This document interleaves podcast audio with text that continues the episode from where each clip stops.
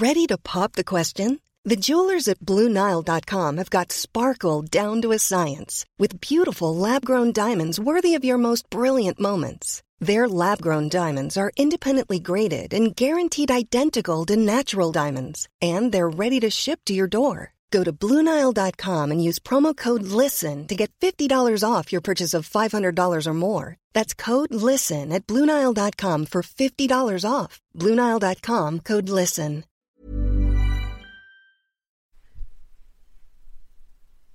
Bonsoir, bienvenue dans le podcast Culture PSG du lundi 30 septembre 2019. Nous allons revenir ce soir sur le match de samedi à Bordeaux, la victoire 1-0 but de Neymar. Et ensuite, on va évoquer forcément le Galatasaray PSG de demain soir, qui sera le deuxième Magique des Champions. On finira avec ensuite les, rencontres du PSG, les jeunes, les féminines, le hand, tout ça comme d'habitude. Et comme d'habitude, nous sommes quatre pour revenir sur toute l'actualité du club parisien. Nous avons Monsieur Martinelli normalement. Salut. Voilà, qui est là. Nous avons l'ami Omar normalement qui est en pleine forme. Oui, bon, il est quelque part, mais normalement il est là. Salut tout le monde, excusez-moi. Voilà, en fait, en gros, il a été tellement euh, briefé sur les problèmes de son, comme quoi il devait couper le micro, qu'il il oublie de le relancer. Et on me signale que c'est ton anniversaire, on marche sur live, donc bon anniversaire si c'est bien le cas. Ça se peut, c'est pas du tout le cas, mais bon. Merci, merci, c'est ah. presque le cas. Bon, d'accord, bah écoute, tout Culture PG te souhaite un bon anniversaire. Sympa, en tout cas. Voilà, et nous avons l'ami Antoine. Antoine. Bonsoir euh, Philo, ouais, bonsoir à tous. Antoine qui, qui est actuellement dans les transports, mais il va.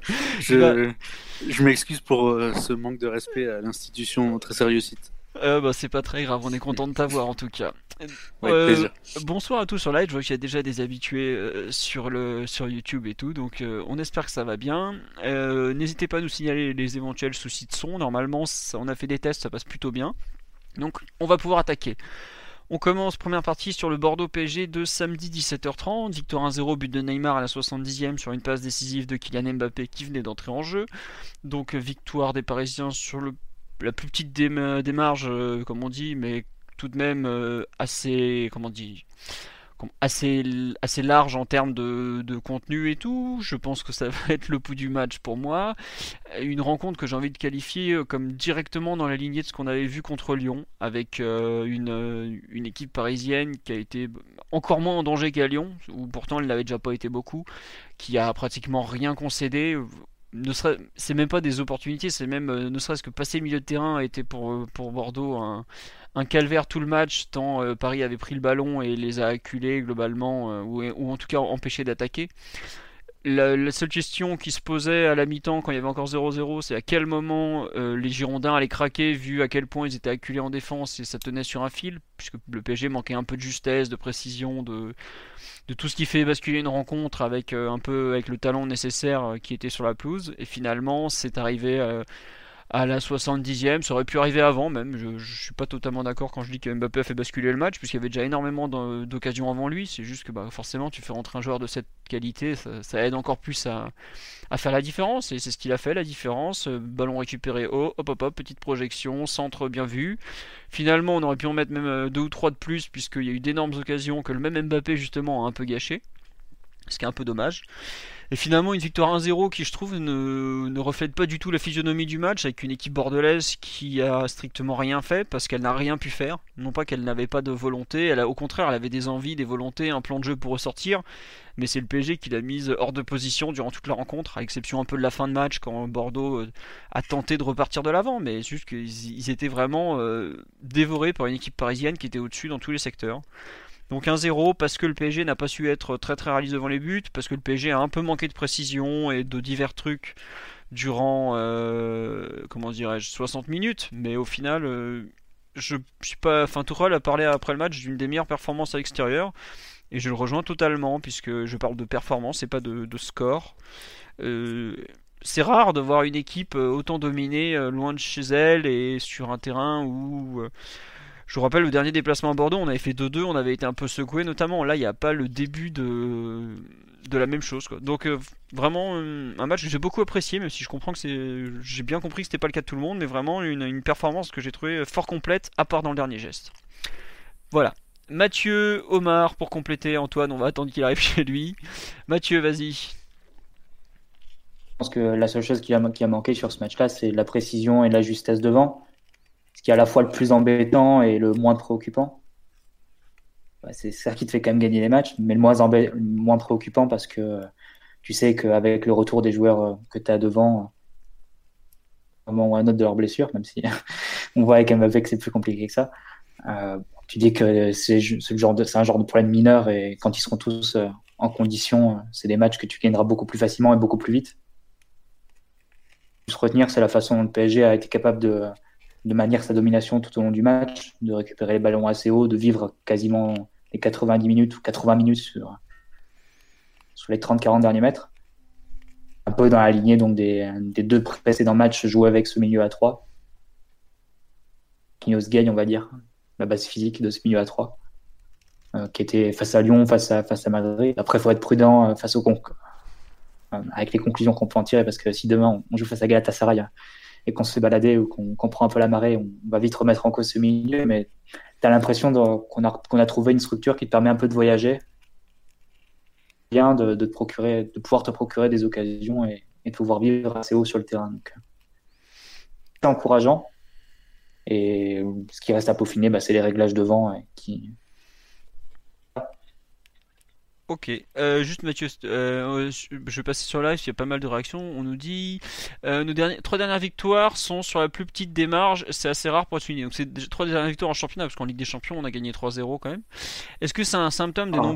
un symptôme des nombreux blessés? Bah ouais, il y a un peu de ça, parce que comme tu dis, c'est un peu les manques offensifs qui t'empêchent de gagner ce match plus largement. Et les manques offensifs viennent aussi des nombreux joueurs à l'infirmerie. Euh, tout simplement. Donc euh, oui, tu, tu, payes au bout d'un moment le manque de, de talent. Enfin, non, c'est dur de parler de manque de talent. Quand t'alignes des Neymar, des Di Maria et tout ça, non, c'est peut-être juste le manque de, de spécialistes au poste d'avant-centre. Puisque tu, tu n'as pas Icardi, tu n'as pas Cavani, tu as euh, Neymar qui a joué en fausse pointe, tu as Mbappé qui est rentré sur un côté. Donc oui, indirectement, tu payes en ce moment tes manques au niveau des, des attaquants, enfin vraiment de, de l'attaque spécifiquement. Puisque quand tu vois le nombre d'occasions qu'a le PSG ce week-end à Bordeaux, euh, le Paris, je crois, fait 21 tirs pour un match à l'extérieur. Je suis pas c'est pas courant de faire 21 tirs à l'extérieur globalement. Hein. Ça montre quand même une, domination assez, assez importante. Donc ouais, effectivement, tes, absences te pèsent, euh, surtout au niveau du, manque de réalisme, même si euh, bon, bah, tu gagnes encore. Quoi. Omar, sur le match en général, l'aspect collectif, tout ça? Je rejoins, je rejoins totalement ce que, ce que vous en avez dit. Vraiment une, une rencontre très cohérente qui a beaucoup de sens. Euh, une première mi-temps euh, qu'on a passé intégralement dans le camp bordelais. J'ai vraiment pas d'autres souvenirs d'un match où il y a eu de, telles différences en termes de contenu. Euh, on, on, a manqué d'un peu de qualité dans, dans, le dernier tiers tout au long du match. Mais bon, comme, euh, comme l'a justement dit Mathieu, c'est pas c'est pas la partie euh, la partie la plus inquiétante. J'ai bien aimé le rebond euh, de la partie défensive, notamment de Diallo et de, et de Kurzawa, qui avaient connu toute proportion gardée deux matchs un peu compliqués selon les selon les lectures que l'on en a, mais vraiment vraiment un gros match. J'espère qu'on s'appuiera sur ce sur ce socle. Je trouve que individualités qui, qui se dégagent fortement et, qui ont l'air d'être euh, nos hommes les plus fiables euh, de l'année. Euh, j'ai bien aimé le fait que vous ayez insisté sur la base Marquinhos, Gay Verratti, qui me semble avoir pris plus qu'un temps d'avance sur, leur, sur leurs autres compères du milieu et qui offre, qui à l'équipe aussi bien plus de, profondeur que d'impact défensif qu'un qu'un niveau qui est, qui est beaucoup plus marquant, beaucoup plus prégnant, qu'on n'a pas forcément connu depuis quelques temps. Donc euh, ça permet à Tourol d'avoir, je pense, une base, une base de travail qui est cohérente pour les, pour les semaines à venir en attendant le, le retour euh, à 100% de tous nos offensifs. Ouais, en fait, je trouve que quand tu utilises le mot cohérence, c'est vraiment ce qui se dégage de cette équipe. À savoir, euh, sur là, on nous dit, ouais, le, milieu de terrain, Verratti, Marquinhos Gay, il est peut-être pas créatif, mais il est très dur à affronter. Mais je trouve que plus que dur à affronter, il est vraiment très très cohérent parce que tu as globalement les trois joueurs qui attaquent, enfin qui défendent plutôt. En premier lieu, les, les trois joueurs qui défendent, notamment tout ce qui est contre-pressing, Marquinhos est redoutable à ce niveau-là. Les trois sont quand même capables de se déplacer à peu près bien offensivement, même si, bon, évidemment, Verratti n'est pas quelqu'un qui va aller très haut sur le terrain parce que c'est contre nature. Évidemment, Gay n'a pas la justesse technique que peut avoir, je sais pas, un Paqueta par exemple, euh, qui est un relayeur qui est capable d'être très très fort dans les derniers mètres. Mais malgré tout, il, a une présence, il, fait des courses, il crée des espaces par ses déplacements. Et tu as Marquinhos qui, justement permet aux autres un peu de se, lâcher et qui, qui équilibre le tout. Il n'y a pas beaucoup de. Ça fait longtemps qu'on n'a pas vu, je trouve, au PSG un milieu de terrain aussi équilibré. Et quelque part, je trouve qu'on se retrouve à. Enfin, c'est complètement différent en termes de jeu, d'animation, mais c'est peut-être la renaissance d'un trio fort au milieu de terrain depuis l'ère euh, Matuidi, Mota, Verratti, qui, date quand même euh, d'il y a 5 ans maintenant, même 6 ans, puisque c'est Blanc qui le met en place à l'été 2013. Et je trouve que ce, trio est moins doué offensivement, clairement, mais en revanche, euh, défensivement, il paraît vraiment très très très en place. Est-ce que c'est parce qu'il y a ce que le PSG, ce dont le PSG avait besoin vu ses faiblesses sur les postes de latéraux et le peu d'appétence pour le, repli défensif de ses attaquants devant? Il faudra voir dans la durée, mais je trouve que c'est pas un hasard si on vient d'affronter beaucoup beaucoup d'équipes qui ne qui n'arrivent pas à se créer des occasions. Euh, le Real n'a pas cadré un tir, Lyon n'a pas cadré un tir, Bordeaux, enfin il cadre un tir, mais alors voilà, voilà le tir quoi. Euh, c'est pas forcément un, hasard si à chaque fois que ce milieu-là est aligné, et, pas seulement Gay, hein, je pense que c'est vraiment l'union des trois, euh, le, PSG sera une prestation euh, collective et défensive très, bah, très cohérente justement. Il n'y a, pas de, a pas de trou d'air au milieu. je sais pas si vous vous rappelez, on, enfin, on en avait beaucoup parlé, des trous d'air de l'an passé quand on jouait en 4-4-2, des fois on passait un quart d'heure, 20 minutes où on touchait pas un ballon. À Naples notamment, on avait passé 20 minutes en apnée avant que Naples n'égalise. Même à Belgrade, on avait passé un quart d'heure à, se faire bombarder par les Serbes qui, balançaient des centres à tout va et où finalement on avait craqué. T'as l'impression que cette année, ce genre de, scénario où tu, tu as un temps faible défensif de 20-30 minutes, ne peut pas exister avec ce trio-là. Alors après, on aura, je pense, à, moyen terme des problèmes de, jeu offensif, même si euh, le retour d'attaquants et de milieux offensifs de top qualité va forcément aider. Je pense à Neymar notamment, qui n'est pas encore à son meilleur niveau, même si ça revient peu à peu. Mbappé qui n'a pas encore joué. Icardi non plus. Bon, il reste Di Maria qui est toujours un joueur extraordinaire. Mais globalement, le PSG a de la marge offensivement avec cette qualité individuelle qui va être de retour mais la qualité défensive qui est déjà en place, elle est vraiment à souligner. Là, demain, on va avoir un très bon test avec Galatasaray, qui est quand même un, contexte compliqué, mais les premiers pas de ce milieu euh, Gay, Verratti, Marquinhos sont vraiment euh, très très intéressants. Après, c'est vrai que, comme on dit sur live, est-ce que euh, certains joueurs vont, comme Marquinhos, est-ce que ça va pas le déranger de jouer tout le temps au milieu de terrain par rapport à sa, à sa, place en sélection où il est plutôt défenseur central? Bon, on verra, mais globalement, l'Union des Trois satisfait totalement l'entraîneur parisien qui l'a signalé à plusieurs reprises en tout cas. Je crois que Tourelle a même dit euh, dans, en interview euh, sur Bean, c'est ça? Il disait c'est la ligne de terrain avec lequel je veux jouer tout le temps. Ouais, c'est ce qu'il a dit ouais, en interview. Un gros match au moins parce que après tu, tu peux varier selon les rencontres. le problème après pour Marquinhos, c'est que je trouvais que tu as été un peu, un peu sévère dans tes notes, Philo, euh, quand il a jugé samedi. Bon, après, je me suis pas focalisé que sur lui. Euh, J'ai plutôt les relayeurs et les offensifs. Ça me paraît. Enfin, il a un rôle qui est difficilement euh, remplaçable, Marquinhos. Parce que c'est celui qui reste devant la défense, qui fait les couvertures, qui permet. On a vu Gaï et Verratti sur leur premier match face à Toulouse, par exemple, quitter leur position, quitter leur zone, sortir très haut pressing, même simultanément les deux, ils ont aussi besoin d'avoir quelqu'un pour les, euh, pour les couvrir, tout simplement. Euh, voilà, quand les deux sortent au pressing et vont mordre les adversaires, il faut que quelqu'un soit, soit derrière pour. Euh, l'adversaire passe, tout simplement. S'il y a un long ballon, etc., il soulage beaucoup, il soulage beaucoup les deux, Marquinhos. Ah, mais. C'est vrai que, en fait, c'est ça qui est fou, c'est que Marquinhos, je l'estime tellement fort défensivement que quand il fait ce genre de match, et clairement, tu as raison de le souligner en termes d'équilibre, c'est très très fort ce qu'il fait, ça paraît naturel il a un tel niveau en, devant la défense, je trouve comme ça, avec ces deux joueurs, ces deux relayeurs très actifs que sont Gay et Verratti, que euh, Enfin, maintenant, tu t'es habitué à le voir faire ce genre de match. C'est comme un peu quand Motard organisait la sortie de balle ou quand on jouait par exemple à l'extérieur avec Blanc qui mettait Motard en place en coup d'envoi parce qu'il voulait le faire souffler, ou tu mettais pas un pied devant l'autre pendant 60 minutes. Bizarrement, tu faisais rentrer Motard, tout le jeu repartait de l'avant.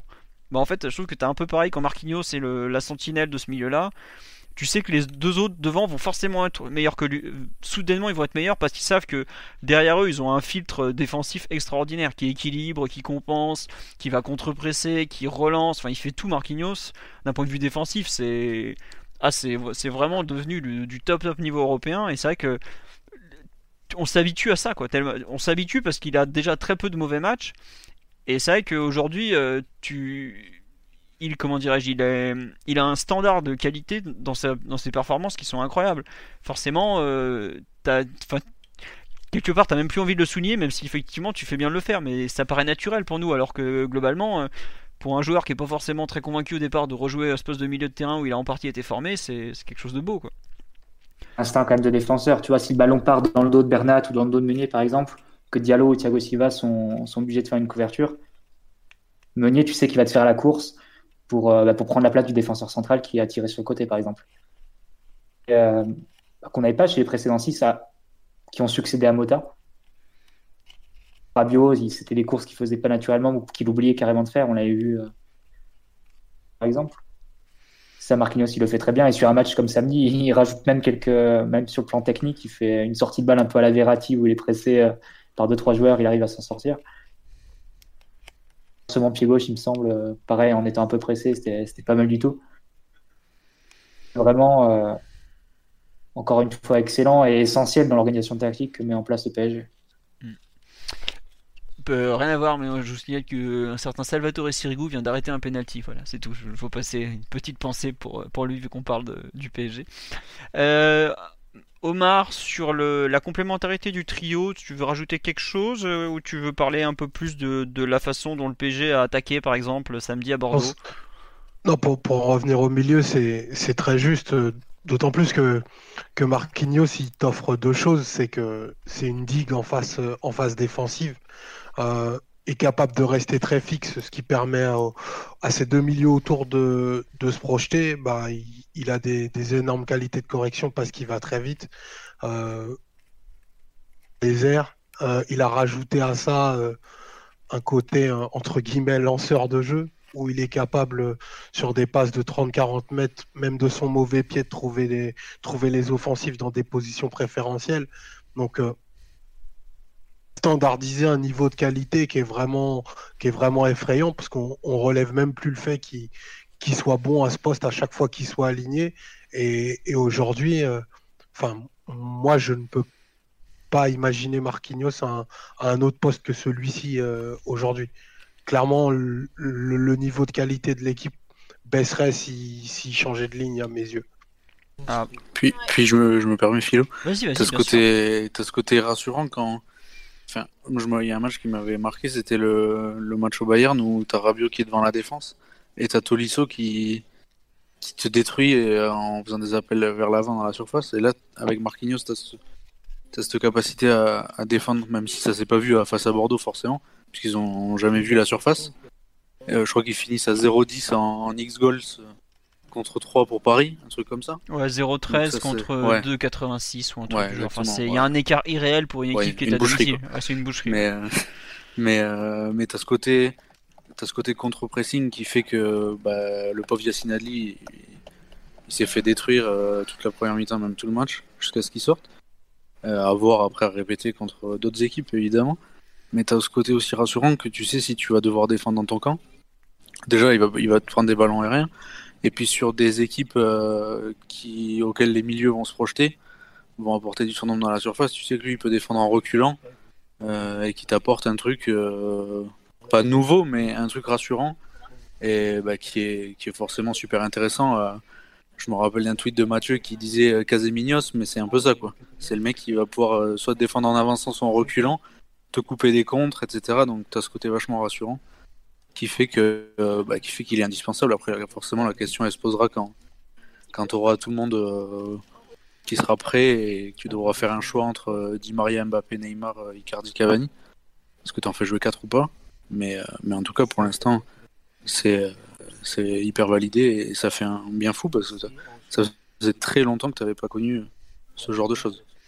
Bah, il y a un truc aussi que Enfin, moi, je rejoins totalement Mar sur le fait qu'il est hors de question de renvoyer Marquinhos en défense centrale. Hein. Au milieu de terrain, honnêtement, ça fait combien de temps que t'as pas eu un milieu défensif qui arrive à avoir cette activité? Je trouve que tu te, tu te, retrouves à aller chercher euh, peut-être le, les tout débuts de Matuidi euh, au PSG il y a euh, bah, c'était il y a 7 ans quoi. C'était 2011 par là parce que Mota il avait d'immenses qualités hein. on l'a assez dit dans ce podcast mais c'est vrai que il n'était pas forcément toujours très très très actif défensivement quoi. C'était pas c'était pas un mec qui va ratisser du ballon quoi. Philo, est-ce que ça te rappellerait pas le milieu Mota, Sissoko, Matuidi de la fin de la saison 2011-2012 Ouais, il y a un peu de ça, mais justement, j'aimais pas. Il y avait aussi une dimension physique assez importante avec les trois devants qui étaient assez libres et qui pouvaient jouer assez rapidement. Ouais, mais tu vois, c'est marrant, c'est que ce milieu-là, j'ai revu des bouts de match, de, notamment à domicile, et bah je trouvais qu'il était vraiment, en... il était vraiment en difficulté pour, euh, pour construire le jeu. Là, avec, euh, je trouve Gay et, Verratti beaucoup plus intéressants avec le ballon que les, les trois que, que tu citais à l'époque, puisque Mota n'était pas non plus encore à ce moment-là une sentinelle euh, totalement adaptée, je dirais. Il avait encore des restes de relayeurs, il y avait des, des déplacements étranges, et Sissoko était franchement sur la fin, mais tu as, tu as dans une, une, complémentarité naturelle entre ces trois joueurs-là qui est, qui est franchement à saluer. Après, Évidemment, euh, le jour où on va jouer, je sais pas, une équipe qui va venir pour défendre au parc, ces trois-là, tu auras forcément un peu de mal à créer du jeu. On l'a vu sur certaines séquences déjà contre le Real, par exemple. Euh, on en avait parlé lors de Real Madrid, euh, lors du podcast de débrief de PSG Real. Tu avais par moments des, des moments, des comment dirais-je, des actions où tu voyais que le Real était capable de te gêner parce que ce sont pas non plus des, des créatifs extraordinaires. Or Verratti, tu, tu sais que Gay aura pas forcément toujours la, le comment dirais-je l'élite technique qu'il a connue lors de PSG Real. On l'a vu ce week-end notamment à Bordeaux. Il y a eu des moments et on a le, il a, il a un peu oublié le ballon. Il y a eu des conduites de balle un peu bizarres, des, des moments où il arrive aux 20 mètres, il sait pas trop quoi faire entre donner la balle à Neymar et faire le bon choix, qui en l'occurrence pour une fois n'était pas Neymar.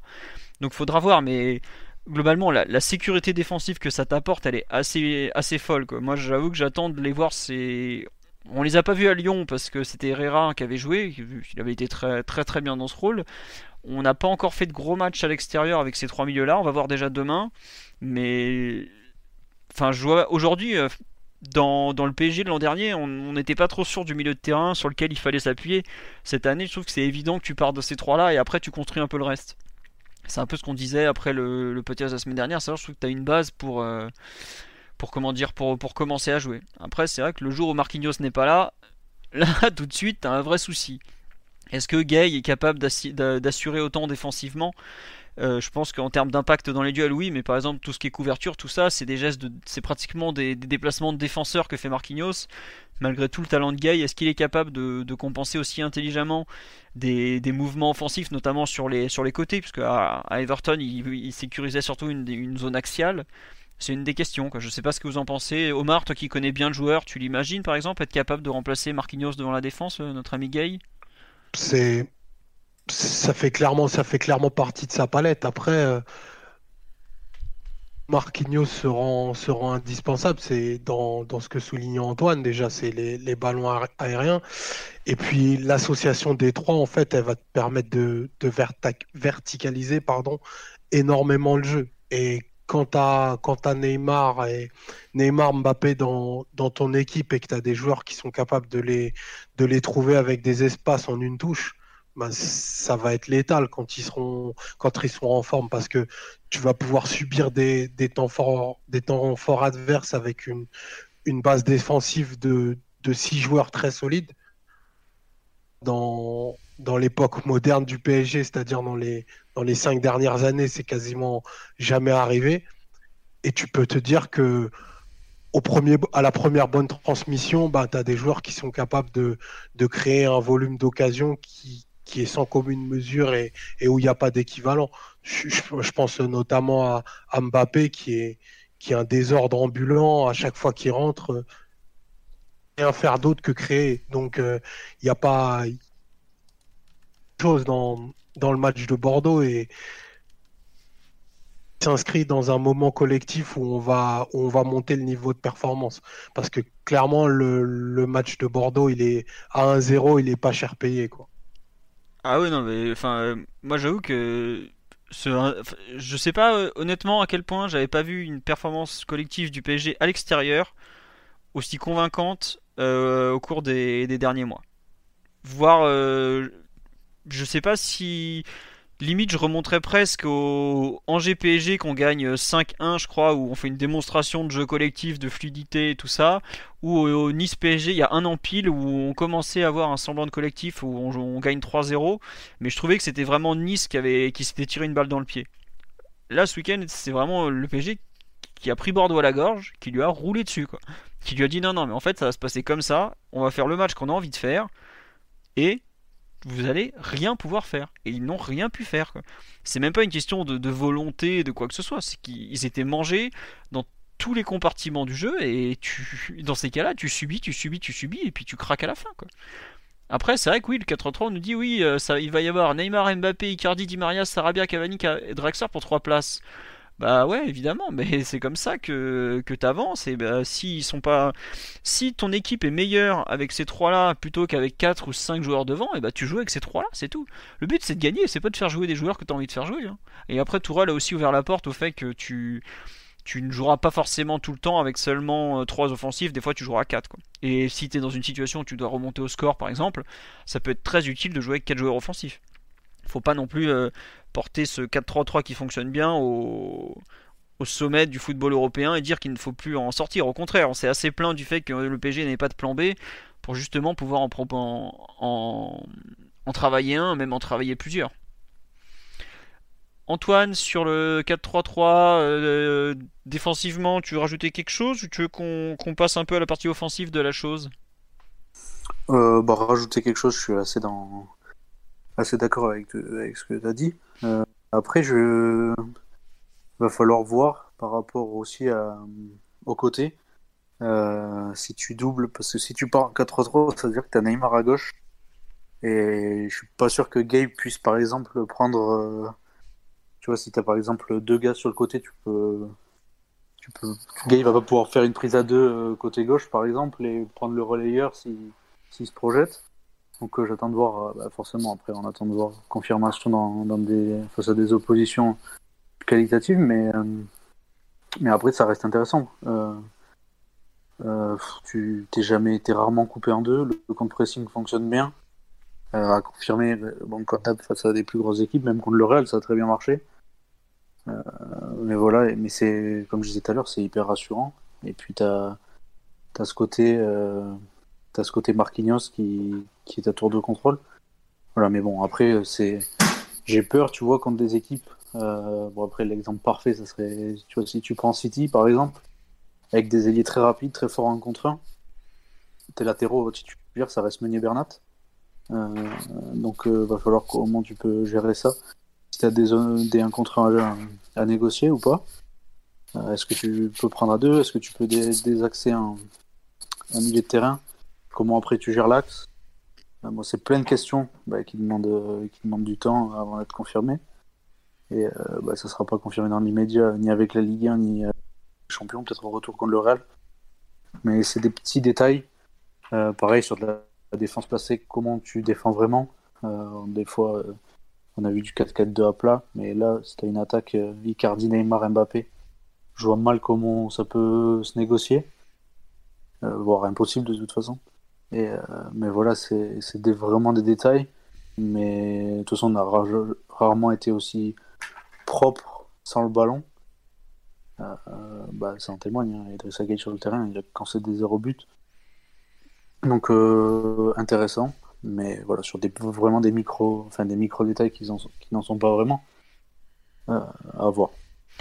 Juste pour compléter, euh, petit tour sur live, il y a beaucoup de réactions. On nous dit c'est vrai que Costil a fait un super match. ouais ouais non effectivement bah c'est globalement sur les, trois matchs, euh, les trois derniers matchs, tu as euh, Lopez qui fait un bon match comme d'hab, Costil qui avait fait un bon match, comme il s'appelle Matt Sells de Strasbourg avait aussi fait un, match assez solide. Donc ouais globalement quand le meilleur joueur adverse est le gardien, c'est plutôt bon signe pour ton équipe malgré tout. Ça veut dire qu'elle tourne et que tu, les, tu mets l'adversaire en difficulté. Ensuite, euh, on nous dit également, c'est intéressant de maintenir ce bloc assez haut, assez haut pour que les offensifs, les offensifs pardon, puissent avoir la capacité à appuyer leurs actions collectives pour essayer de faire craquer le bloc adverse. Bah, c'est exactement ça, c'est le contre-pressing du PSG, à savoir euh, tu, tu essayes de récupérer le ballon le plus haut possible, comme ça tes offensifs n'ont pas 60 mètres à faire et le ballon t'as pas à le remonter depuis la défense. Et globalement, c'est un peu ce que. Tourelle, dans ses déclarations d'après-match, parle énormément du contre-pressing, la façon dont, le PSG récupère le ballon. Et en ce moment, il n'en parle pas beaucoup, c'est qu'il est quand même plutôt content. Donc, euh, c'est quelque chose vraiment qui, a à travailler et il faut espérer que ça continue. Euh, sur le live, on nous dit euh, Antoine, tu as parlé du cas où, tu te retrouves face à des ailiers rapides, mais je pense qu'à ce moment-là, ce que tu changes, c'est tes ailiers en fait. Tes, arrières latéraux. Tu passes par exemple de Bernat Meunier à Diallo Kerrer ou quelque chose dans ce genre-là qui est beaucoup plus défensif, par exemple. Ouais, mais dans ce cas-là, après, imagine comment tu. Ça veut dire que tu, tu fais le choix d'avoir deux latéraux qui t'apportent peu offensivement, même si, bon, Diallo, il a fait le plus beau centre de la saison euh, contre Strasbourg, donc, euh, ça, ça, reste à voir, mais, euh, mais ça veut dire que tu laisses. Enfin, tu, tu te mets pas une épine dans le pied parce que tu derrière, tu vas être plus tu vas être plus serein, mais voilà, bah, après, faut voir aussi hein, contre qui tu joues, quels alliés tu as et quels latéraux aussi tu as en face, si tu as besoin de, de, doubler avec Bernat Neymar par exemple? Mais ouais, je sais pas, c'est des questions. Bah, après, c'est des questions qui restent toujours en suspens. Puis ça, ça dépendra aussi de la disponibilité des joueurs. Hein. Euh, là, euh, Meunier il s'impose puisque Carré et Dagba sont blessés. Donc, euh, donc à voir. Mais honnêtement, je me pose des questions là-dessus. Les latéraux, de toute façon, ça a toujours été le, talon d'Achille de cette équipe depuis quelques années. Avec le milieu, même si le cas semble réglé. Mais euh, je sais pas comment vous, vous, le voyez. Mais, mais, ça pose quand même une question, ce, côté-là. Euh, avec tes ailiers qui défendent pas, tes latéraux qui sont faibles défensivement, et ton milieu qui va avoir beaucoup de choses à gérer. Je sais pas vous comment vous le voyez, mais je sais pas, Omar, Mathieu, euh, comment, comment vous imaginez un peu cette situation? Bon là, on est complètement dans le football fiction, mais euh, on peut, on peut un peu anticiper le débat. C'est football fiction. Mathieu ou Omar? Faut, faut allumer le micro, les amis. Ah, Omar, ah, vas-y.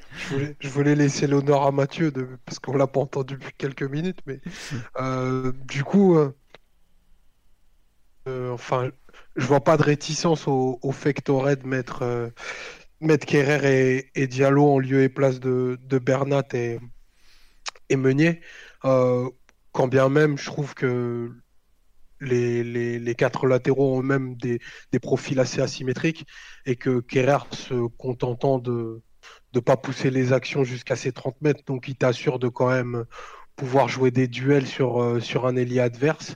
Euh, après, euh, là où tu vas avoir un peu de doute, c'est ce qu'il est capable de faire autour de ta surface et dans les 30 derniers mètres, parce qu'il a quand même fait un certain nombre un certain nombre d'erreurs. Mais bon, j'ai en mémoire son match à Liverpool qui son match contre Liverpool, pardon, au parc, où, je me dis que si tu lui assignes une mission claire et que l'animation euh, défensive de tes offensifs juste devant lui est juste un peu cohérente, il est capable de, de, bien faire le job.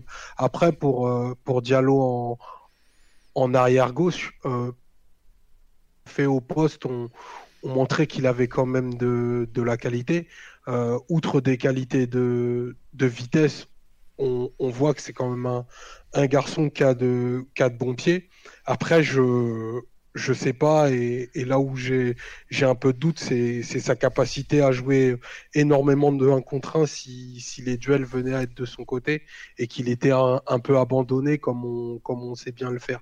Donc, euh, on, a vu et, on sait qu'il est capable de le faire quand on est très haut euh, positionné quand le bloc est positionné très haut chez l'adversaire. Mais si on devait se manger un, gros temps fort, avec euh, beaucoup de duels à, gérer et peu de couverture euh, de nos offensifs, c'est peut-être là où, j'aurais une, petite réserve. Mais moi, pour en parler assez souvent dans, le podcast, j'appelle de mes voeux des changements de latéraux, clairement. Très bien. Bon, après là, on est, on est encore très très loin de ça, hein, puisque effectivement, comme on me dit sur, sur le live aujourd'hui, le plus gros problème, enfin et encore, c'est dur de parler de problème de ce 4-3-3, c'est vraiment l'animation offensive avec bah, des, des joueurs. Enfin, pour l'instant, on n'a jamais aligné le même trio d'attaque de mémoire. Euh, ça a changé. On a eu du Icardi, Sarabia, Di Maria. On a eu du euh, Choupo, Di Maria, Neymar, du Neymar. Sarabia, Di Maria, enfin bref, il n'y a jamais eu le même trio, donc ça, ça montre un peu tout ce qui est encore à améliorer à ce niveau-là et à quel point il y a du travail offensivement. Parce que c'est vrai que, comme on me dit, ouais, euh, en Ligue des Champions, euh, quand certaines équipes vont, vont, beaucoup, vont nous laisser les clés du jeu et vont attendre derrière parce qu'elles se doutent bien que ça va être compliqué pour elles de défendre, euh, c'est, ça sera forcément plus compliqué. Mais c'est, à ce moment-là que justement tu dois pouvoir être capable de changer et de faire autre chose. Tu dois, pour moi, tu dois être capable, par exemple, d'enlever un milieu de terrain, enfin un des, des trois, donc je dirais peut-être plutôt Marquinhos, quitte à le mettre en défense, changer un peu ton animation défensive et, pour pouvoir profiter un peu de ta force de frappe offensive parce que tu es, face à une équipe qui te qui t'impose entre guillemets d'attaquer plus que d'être euh, dans une situation de d'équilibre euh, enfin dans une situation où ton équilibre défensif est supérieur à ton équilibre offensif par exemple. Donc euh, après ça c'est ouais c'est c'est le rôle du coach ça, sera tout rôle ouais et sa propre adaptabilité hmm. et, puis il a, il a quand même régulièrement prouvé que que ça le dérangeait pas trop de pas d'expérimenter, mais, mais de s'adapter à l'adversaire. Ouais, de bousculer un peu ses schémas. C'est même, c'est même un peu son, son leitmotiv à Paris, plus que plus qu'un dogme euh, qu'on pouvait lui, lui, annoncer. Mais mais ouais, à voir. Après, pour ce qui est de la Ligue 1, des matchs comme à Bordeaux samedi, euh, il n'y a aucun problème à, jouer avec ce système-là, si ce n'est, enfin, on parlait d'animation défensive, il n'y a absolument aucun problème ça vaut pour Bordeaux et pour 99% des équipes du championnat à l'heure actuelle, donc voire même, enfin, je dirais même 100%. Euh, Mais euh, le souci, c'est comme tu dis, c'est plus haut et, c'est comment tu animes ça. Euh, même si évidemment le, le fait d'avoir des blessés, ça change tout. Ah bah oui, et puis des blessés, c'est pas comme si on n'en avait pas en plus. Euh, tiens, Mathieu, qu'on a peu entendu jusque-là, euh, qu'est-ce que t'as pensé un peu de l'animation offensive avec justement Neymar en faux numéro 10, même si on sait ce que t'en as pensé, parce que t'en as fait un long paragraphe sur le site euh, samedi après-midi. un retour là-dessus, ton avis sur ce, choix, un peu, est-ce que ça a entraîné au niveau des deux ailiers notamment, que Tourelle, en fait, en gros, en conférence de presse, Tourelle a dit, je voulais Neymar en faux 9 pour qu'il redescende, qu'il soit en 10, et que les deux ailiers jouent justement très haut sur le terrain. Donc dit Maria à gauche, Sarabia à droite. Bon, il s'avère que Mbappé a mieux interprété le rôle que, le pauvre Sarabia, mais bon. Mathieu, ton avis un peu sur ce choix qui avait été fait?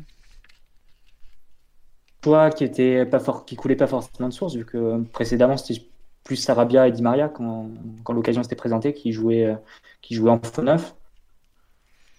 Neymar avait été meilleur évidemment dans ce rôle-là parce que il a pu, redescendre, il a pu connecter avec le milieu de terrain, il a pu parfois partir d'un peu plus bas, tirer les adversaires, les dribbler et après libérer des espaces pour les autres joueurs.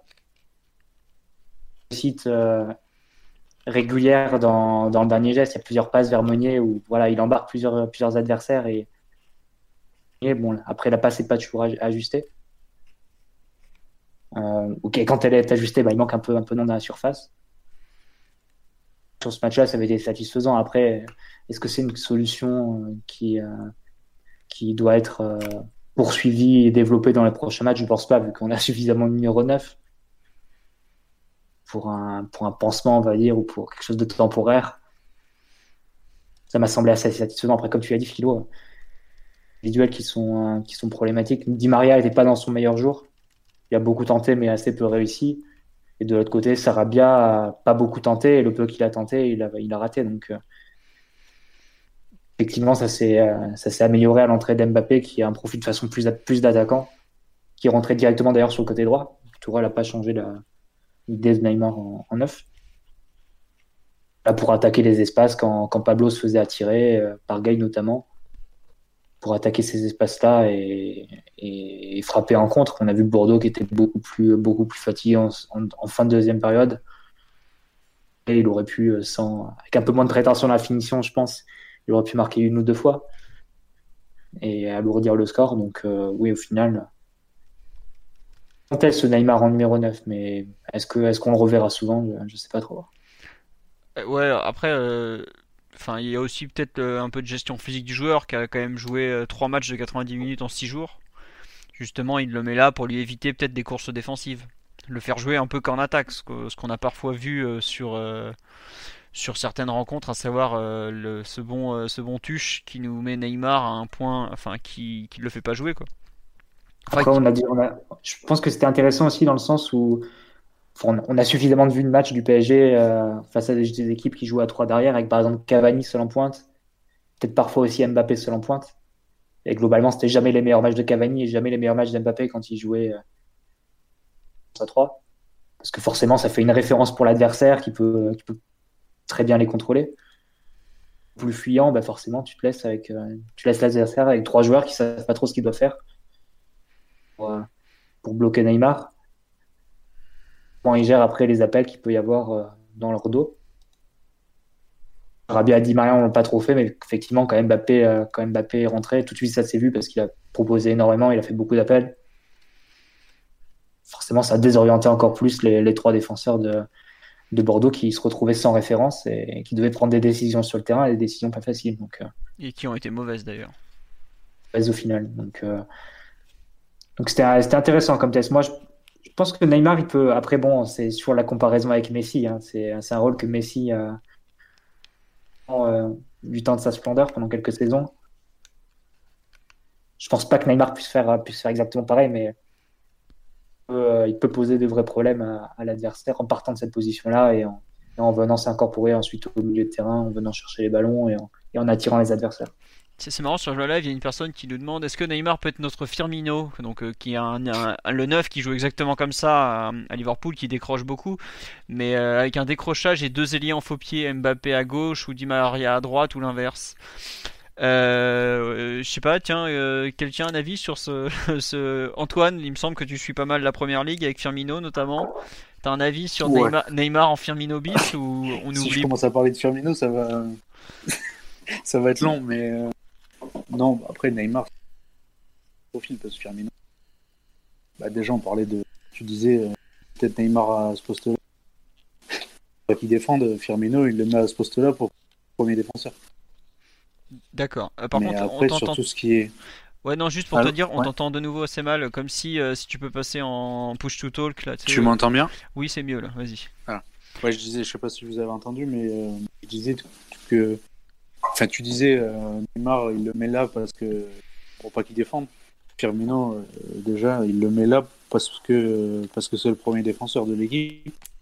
Après, sur ce côté, sur ce côté décrochage, euh, le truc à aller chercher proche des milieux, ça dépend parce que Firmino, après, il a deux un peu deux visages entre la première ligue où il décroche beaucoup, beaucoup, surtout quand le match est gagné, enfin gagné, ou du moins quand Liverpool mène, et la Ligue des Champions, il, il a un tout autre visage. Mais Neymar a moins ce côté, euh, déjà il a moins ce jeu en touche, où il va, même s'il a le défenseur qui est collé, il va contrôler et il va se garder le ballon sous la semelle. Donc euh, pour être honnête, je le vois très mal euh, dans ce rôle-là. mais, mais de toute façon, après, c'est pas, pas que ce soit à court terme, à moyen terme, à long terme, c'est pas une solution super viable mais, euh, mais pas vraiment dans ce rôle de Firmino. J'ai du mal à trouver à qui ça pourrait s'apparenter. Euh, mais après, euh, Firmino, c'est un peu compliqué de le comparer. bah, sans ballon, c'est incomparable forcément, mais avec le fait de peut-être le fait de décrocher, d'orienter sur un ailier. Antoine, Antoine. Ouais. Ouais, non, il y a le son qui fait n'importe quoi. Ça arrête pas de couper. En fait, ton micro il s'active, se désactive. Donc c'est assez compliqué. Quoi. Mais euh, non, oui. Et puis globalement, pour reprendre, euh, pour finir tout simplement, euh, le PSG a tellement d'avant-centre, il a pas besoin de mettre Neymar en faux neuf en plus. Quoi. Donc à partir de là, ça sera peut-être un, truc sans lendemain. Ou allez, ça ressortira une fois de temps en temps. Mais il n'y a pas trop de raison que, Paris s'amuse à, à, faire ça en permanence, tout simplement. Quoi puisque tu, as, tu as déjà profusion de joueurs axiaux et au contraire, t'as pas forcément beaucoup de joueurs qui sont comme lui à l'aise sur le côté gauche. On sait que Di Maria et Sarabia préfèrent l'aile droite et tu vas pas t'amuser à placer ton meilleur joueur dans un rôle où il est pas forcément euh, très à l'aise, quoi. Tout simplement. Alors que tu as un, poste qui, est parfaitement adapté à lui et où il, a tous ses repères. Enfin, autant, autant aller au, plus simple, quoi, qui est, le plus évident et qui est probablement le, mieux pour tout le monde. Après, on me dit, ouais, Neymar aussi, il a joué en neuf avec la CSAO exactement. Il, a, il avait joué en faux neuf contre, euh, sur euh, le match contre euh, c'était la, deuxième mi-temps notamment contre la Colombie de mémoire et peut-être le, Pérou le deuxième. Enfin ouais, en gros il l'avait mis le plus haut possible pour qu'il n'ait pas à faire de la moindre course défensive et pour qu'il euh, se retrouve le plus près du but quoi. Gros qu'il se retrouve prêt à, marquer ou passer. Voilà, on nous dit Antoine doit baisser sa voice détection dans les paramètres Discord. Mais oui, il a eu les instructions avant le podcast, mais il n'est pas professionnel Antoine. Il travaille chez France Football. Bravo l'institution. Hein. Bon, plus sérieusement, euh, sur euh, l'animation offensive du week-end, Omar, tu veux rajouter quelque chose ou on passe au perf individuel? Qu'est-ce que tu préfères? Non, pas grand-chose à, rajouter. Bon, et eh bien dans ce cas-là, on va passer aux performances individuelles qui vous ont plu. On a déjà beaucoup parlé des trois milieux de terrain que sont Marquinhos, Gay et Verratti. Euh, est-ce qu'il y a un joueur dont vous voulez parler en particulier? Tiens Omar, toi, est-ce qu'il y en a un qui t'a mis... qui t'a plu particulièrement, qui t'a déplu pour le coup?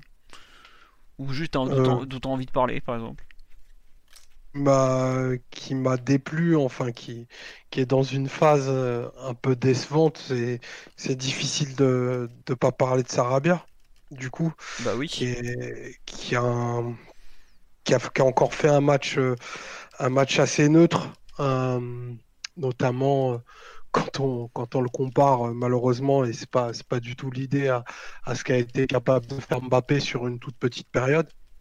Euh, au-delà de ça, il, ça, ressemble, il ressemble à un joueur qui n'a pas énormément de, confiance et qui est pas, qui tente peu, euh, ultra académique pour un mais qui, qui se limite et qui cantonne son influence à, assez peu de choses. Donc je pense qu'il va falloir lui, laisser du temps, peut-être pour qu'il digère son transfert, une nouvelle culture et, plein d'autres choses. Mais euh, le train risque d'aller assez vite quand on va, quand on va récupérer euh, nos blessés. Et il va pas falloir qu'il fasse euh, encore cinq ou six performances de la sorte. Donc voilà, un petit point de, vigilance pour lui. Après, euh, pour, euh, pour les joueurs qui ont, fait des choses très positives, ben, l'entrée de, Mbappé est forcément euh, très notable parce que il est, rentré côté droit et il a, complètement électrisé, la partie.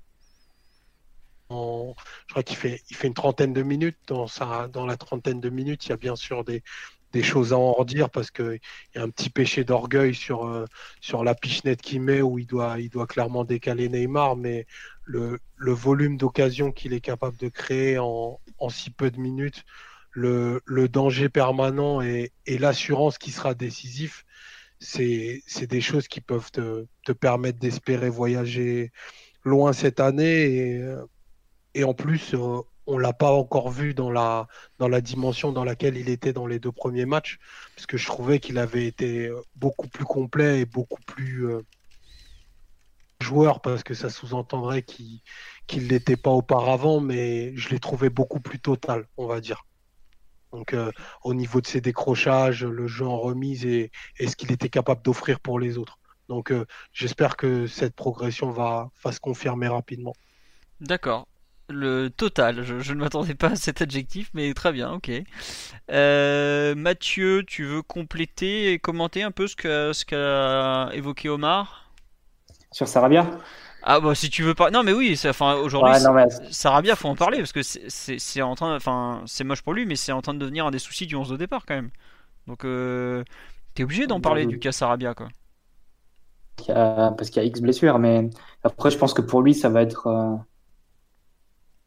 poser la question. Enfin, il va falloir se poser la question d'un repositionnement, je pense.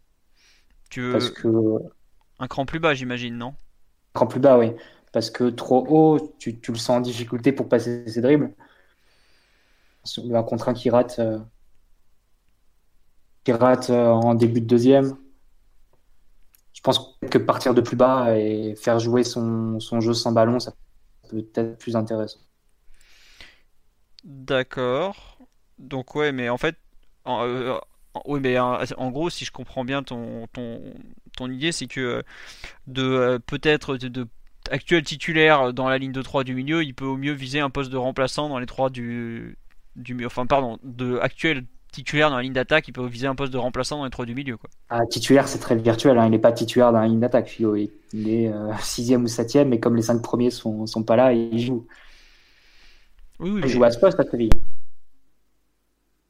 Euh, oui, je sais, mais euh, si tu veux développer justement sur le fait que le joueur qu'il est, est-ce que pour, sais pas effectivement le mieux pour le relancer, de le faire retrouver un poste où il avait pris une belle envergure à Séville, quoi, en gros?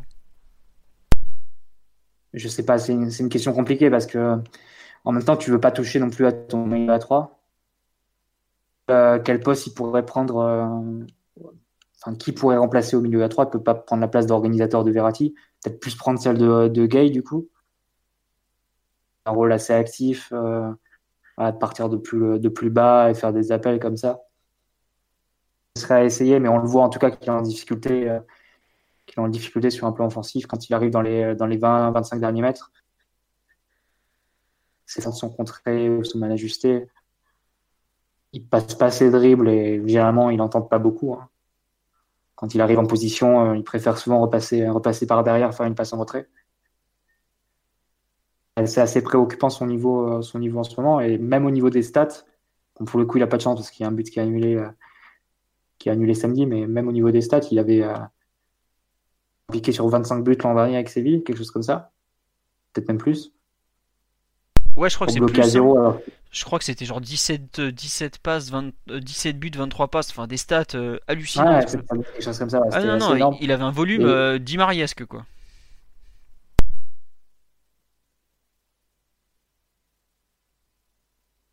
Non, mais je te, je te laisse repartir, je sais pas, ça. ça... oh, lui. Ouh. Ah, pardon, non, je crois que Non, non, non, euh, non, que vas-y, c'était- juste une précision sur les stades de, de Sarabia, justement, oui.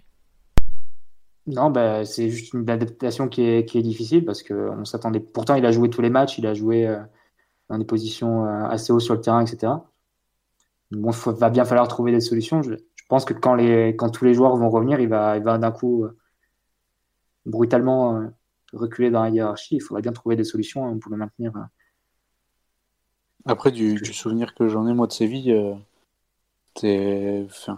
il avait cette capacité à jouer, à jouer très haut, mais c'était aussi le type de joueur qui, qui permettait euh, soit de ressortir le ballon et ensuite de- de- d'exceller en, en transition. Et malheureusement pour lui, pour l'instant, bah, sur des matchs comme à Bordeaux, euh, bah, il n'y a pas de transition. Enfin, il n'y a pas de transition offensive en tout cas. Euh, donc, euh, compliqué de s'exprimer.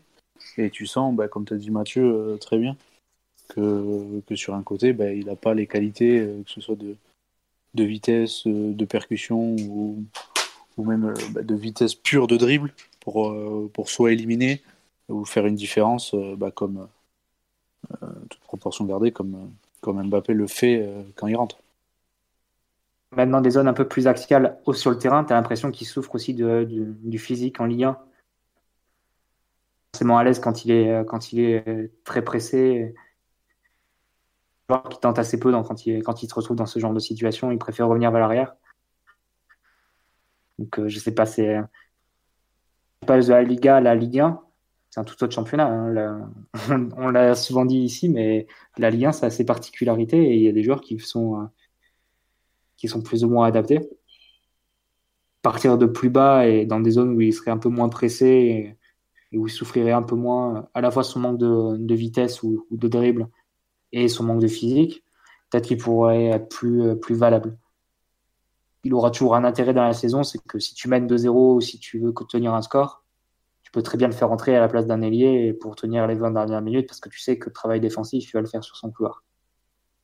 Après, il y a, Et ce serait bien de trouver d'autres utilités. il y a, y a quand même un point qui, où pour moi il peut exister par exemple, c'est pour, ouais, comme tu dis, sur 20 à 30 minutes avec le volume qu'il a, il peut te faire exploser un latéral littéralement avec ses appels, contre-appels, repli défensif, tout ça.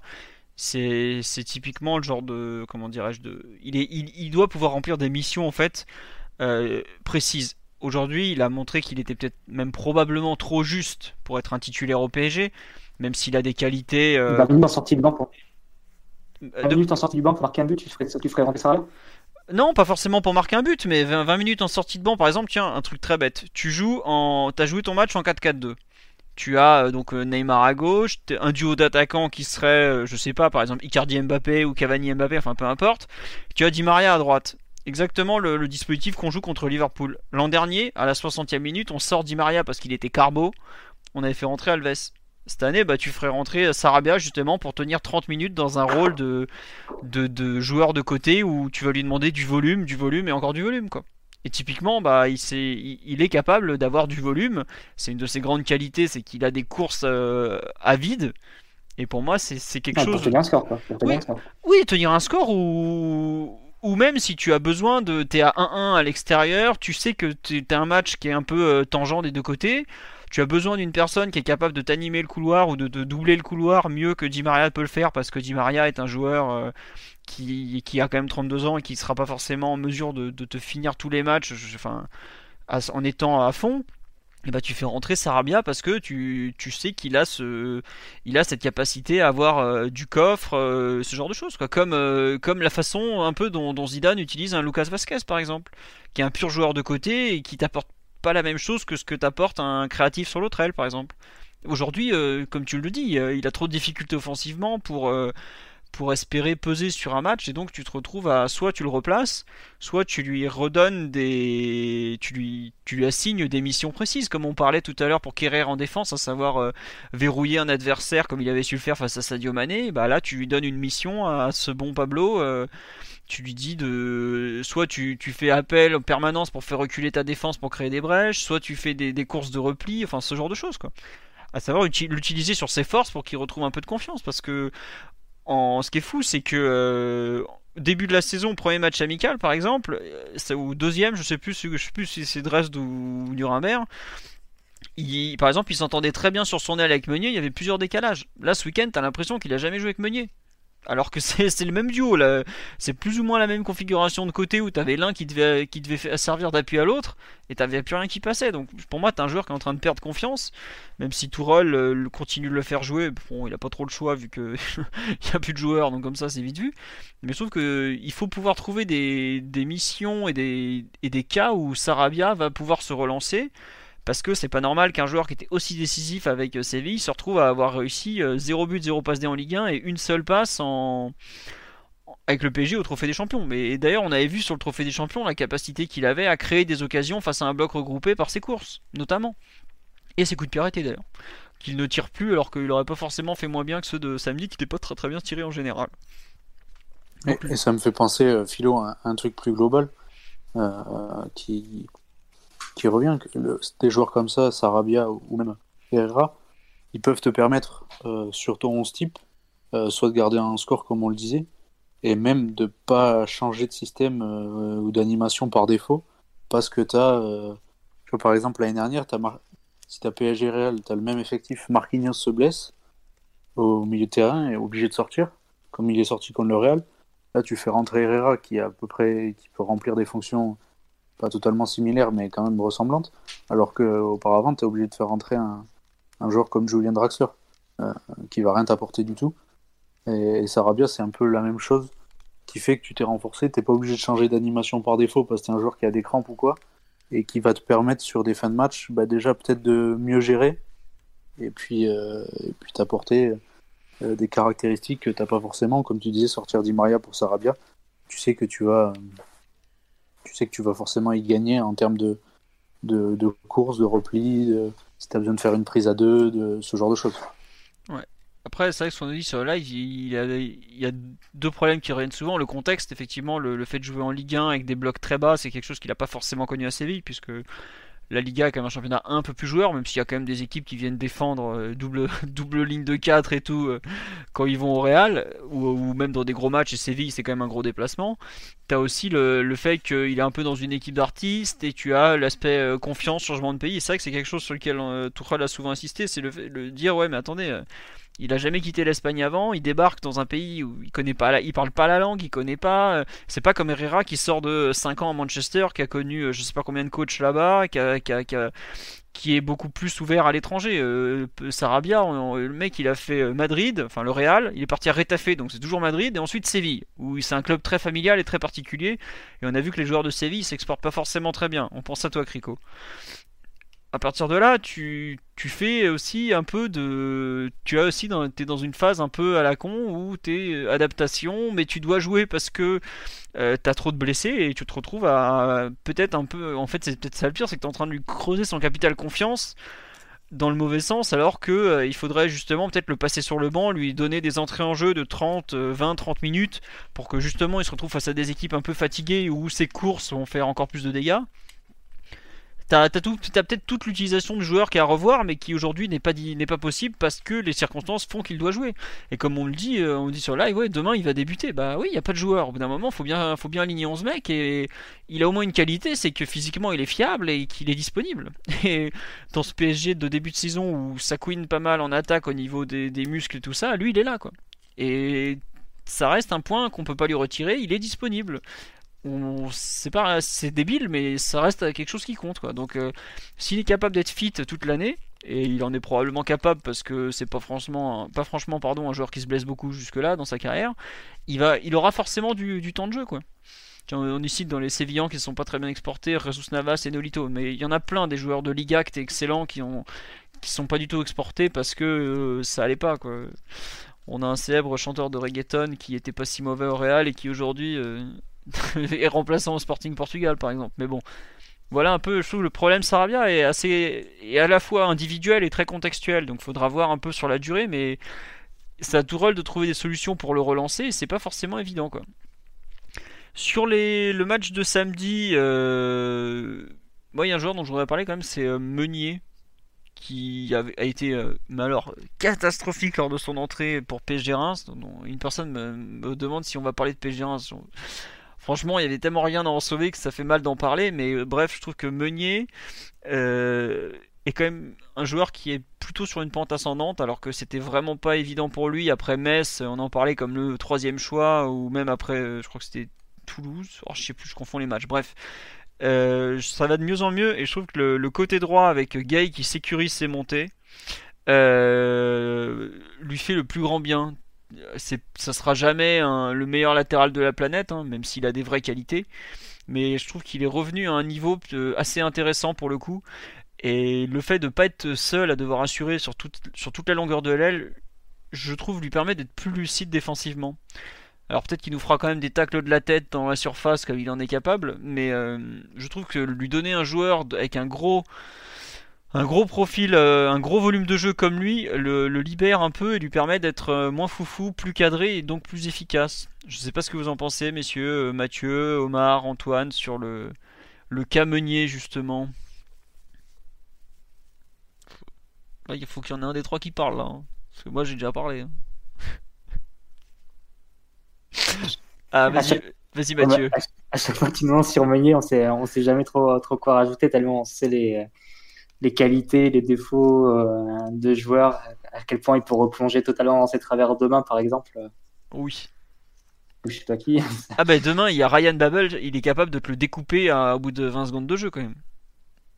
Ah, après, après, effectivement, ça a été un bon match de sa part, euh, de sa part, de sa part samedi. Après, je sais pas sur quoi tu veux qu'on rebondisse précisément, Non, mais... juste par exemple, euh, comment tu le trouves Ouais, euh, l'entente avec Gay ou Sarabia ou le fait qu'il retrouve un peu du, volume offensif, par exemple. Et combien, ça faisait combien de temps qu'on l'avait pas vu faire deux bons centres dans un match, par exemple? Ça, je suis d'accord avec toi. Après, sur le plan défensif, c'est vrai qu'il a été très très peu sollicité et qu'au final, quand, quand Bordeaux est... a, a fait rentrer un arrière gauche, c'était Benito, au côté droit et euh, on a vu que Meunier et Gay, ils étaient un peu juste pour, pour gérer euh, pour gérer à eux seuls. Quoi. On est un peu retombé sur du 7 plus 3. Quoi. Mais bon, peu importe. Euh, sur, le plan, sur plan offensif, c'est un peu irrégulier sur, les matchs parce que qu'est-ce que tu veux tirer comme conclusion trois jours après son, sa rentrée face à Reims, par exemple? Oui, c'est vrai.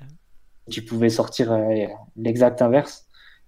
Donc, euh, non mais c'est vrai que ce match contre Reims, il y a, il y a tellement rien qui va. je sais plus qu'il y a une personne qui est venue me voir, je crois jeudi midi, et il me fait ouais, il me faudrait un podcast de débrief post-dépression. Je fais ah mais attends, on va pas débriefer cette bouse quoi. Il y, avait, il y a tellement rien à sauver de ce match que faut juste l'oublier. Euh, c'était tellement nul que voilà quoi. Mais bon.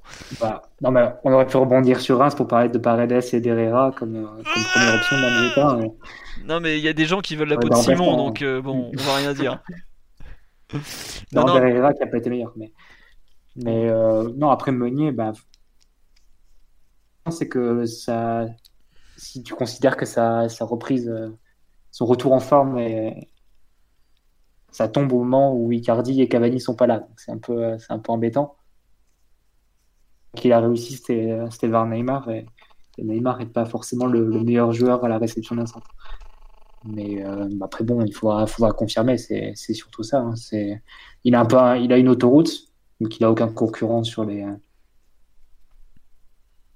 si tu veux, on peut reparler de Mbesso aussi en arrière droit. Euh, bah non, franchement, le, pauvre. Enfin. non, mais tu, tu vois, voilà, c'était. C'était horrible. Le le pauvre Mbesso, en fait, voilà, tiens un truc, je dévie complètement. On a trop de joueurs blessés. On a Dagba, Kirer, Meunier qui était carbo après avoir joué 4 matchs en 10 jours. On a fait jouer Mbesso à droite. Évidemment qu'il a été nul à droite, même si offensivement, j'étais pas surpris. Défensivement, le centre sur lequel on prend le premier but, par exemple, je trouve qu'il est. C'est pas normal. Quand tu fais 1m85, tu dois pas te faire dominer au, duel par un gamin d'un mètre 70 face à toi. Bref.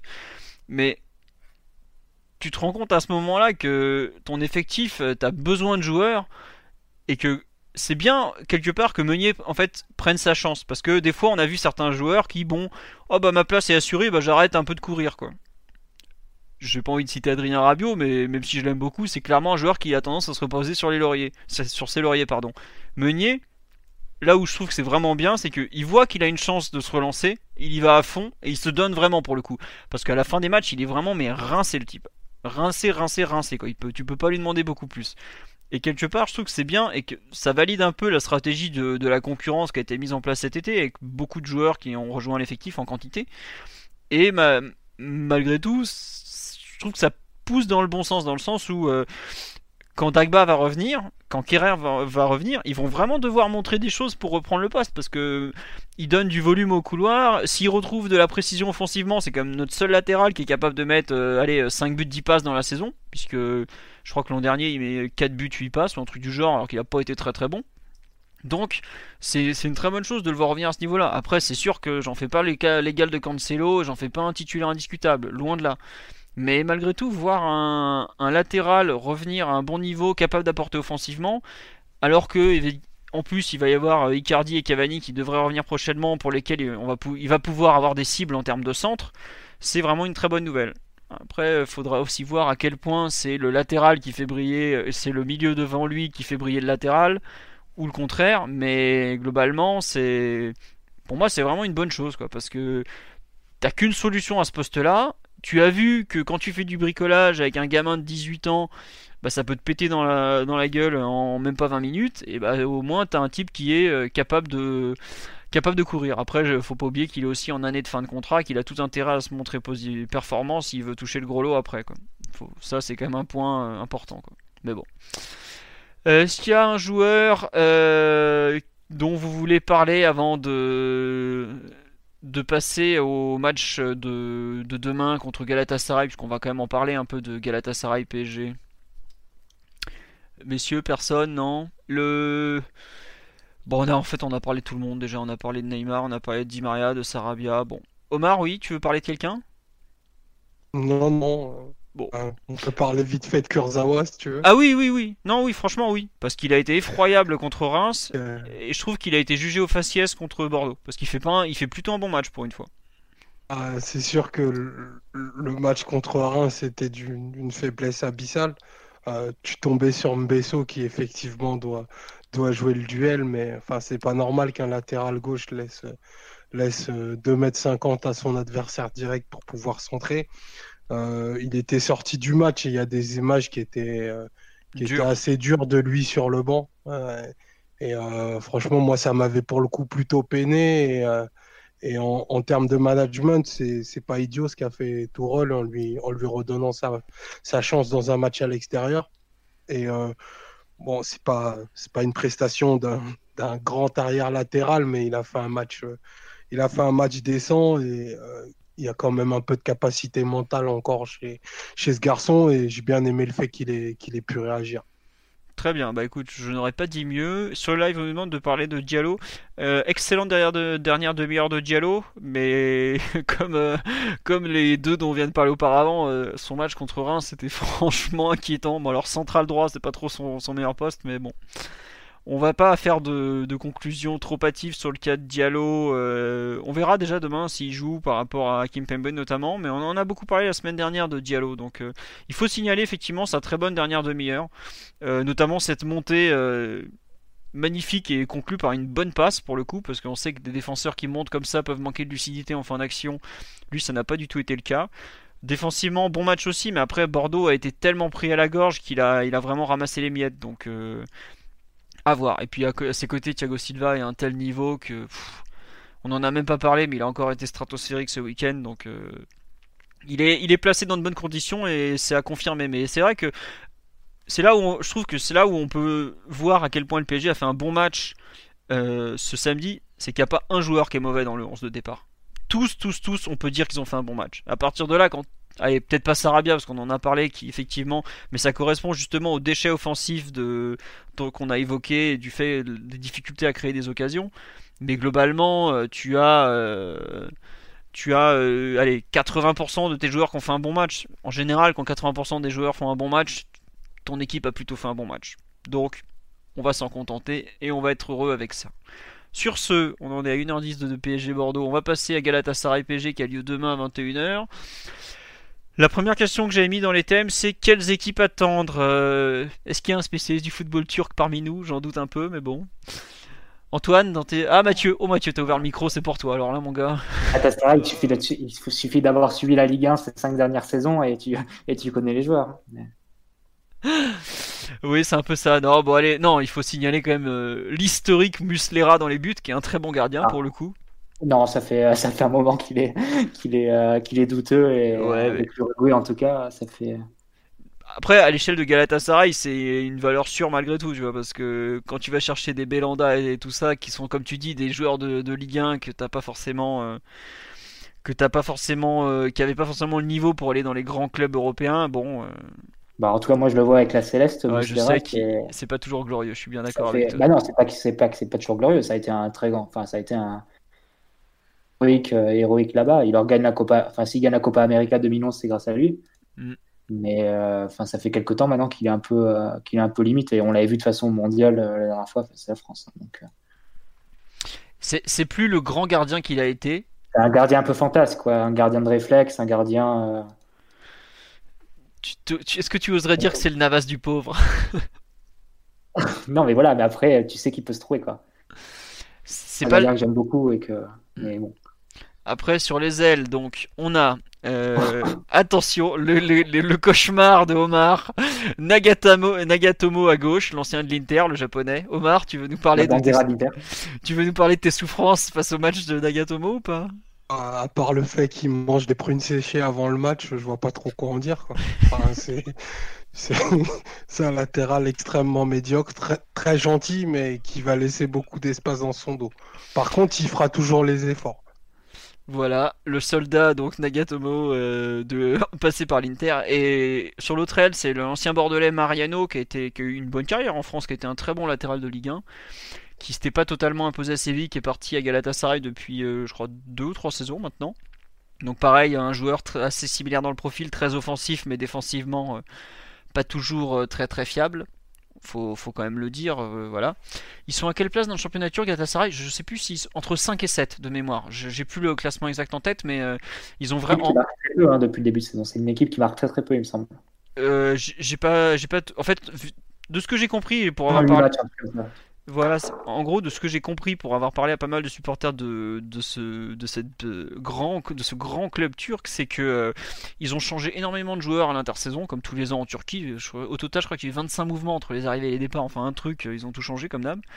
Et en gros, euh, le, plus, ce qui leur pose le plus de problèmes aujourd'hui, c'est même pas les deux latéraux qu'on vient de citer, qui sont pas des références défensives, c'est surtout le fait qu'ils ont la défense centrale a beaucoup beaucoup beaucoup de, flottement euh, avec euh, comment ils s'appellent les deux là il y a euh, Ah, le, le, le Brésilien Marcao.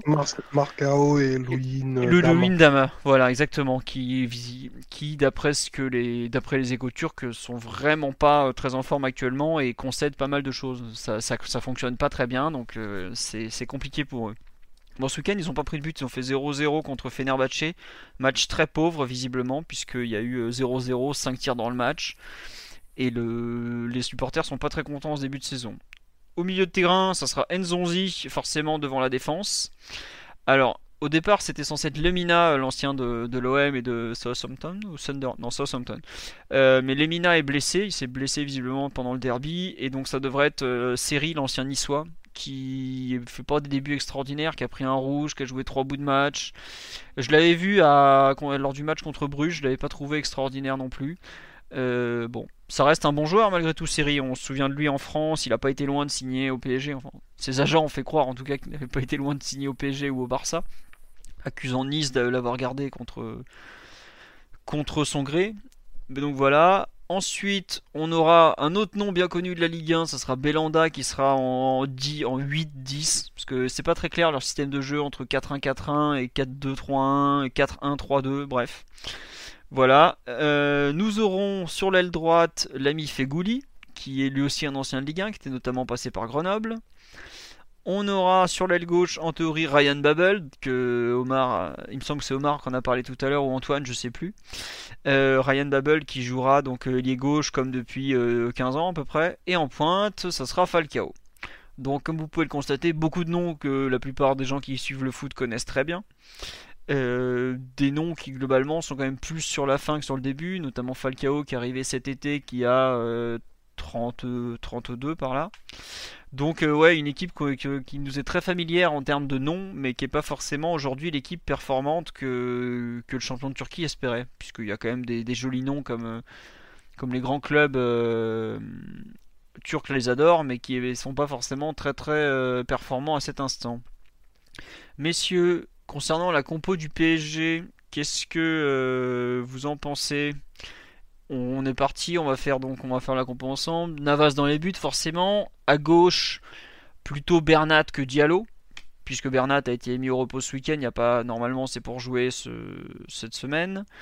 À droite, ça sera forcément Meunier, puisqu'il n'y a pas de Dagba, il n'y a pas de Kerrer. Dans l'axe, Thiago Silva, forcément. Euh, ensuite, euh, avec lui, Kimpembe ou Diallo selon vous? Omar, Mathieu, Antoine? Bah plutôt plutôt Kimpembe euh, pour le simple fait de le récompenser de son match face au Real. Euh, voilà, il est en train de remonter petit à petit en la pente. Euh, c'est état psychologique, donc moi je dirais plutôt Kimpembe juste pour le fait de le récompenser. Je sors des considérations purement terrain. Il est n'y a pas de raison que, enfin, il a été très bon contre le Real. Alors, mis à part si Tourelle voit le fait de faire un match Kimpembe contre le Real, un match Diallo à Galatasaray, pour voir après, euh, pouvoir offrir euh, une chance à, chacun euh, des deux.